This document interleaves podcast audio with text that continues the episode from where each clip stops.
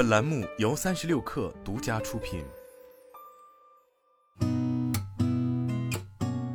八点一刻，听互联网圈的新鲜事儿。今天是二零二四年二月二十九号，星期四，早上好，我是金盛。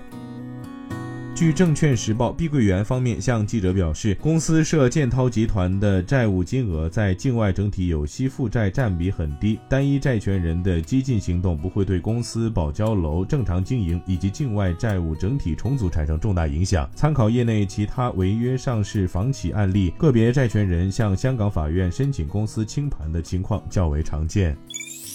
据澎湃新闻报道，针对被指清洗手镯故意蹭掉品牌 logo 一事，微信公众号“老凤祥”二月二十七号晚发文回应称，老凤祥店员在接待相关消费者过程中，服务流程符合规范，清洗设备及清洗工艺符合标准。检测机构报告显示，上述手镯产品质量合格，相关处理结果得到了消费者的认同。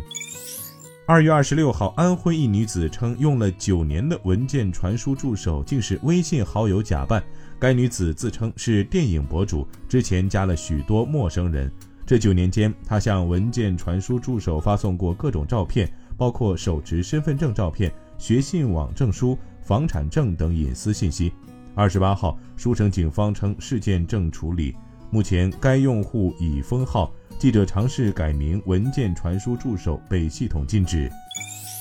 据 IT 之家消息，根据美国商标和专利局禁止公示的清单，苹果公司获得了一项名称为“配有传感器和触觉反馈佩戴在手指上的设备”的专利。该专利希望在空间计算中让佩戴者触摸和感受虚拟事物。这项设备在每个指尖上都配有传感器，可以检测用户手部动作，从而更好地。和虚拟现实世界内容交互。苹果公司在专利示例中表示，用户佩戴苹果 Vision Pro 和此类可穿戴设备时，当有人在虚拟世界向你抛出一个虚拟球，指尖的触觉传感器就能模拟出接球的感觉。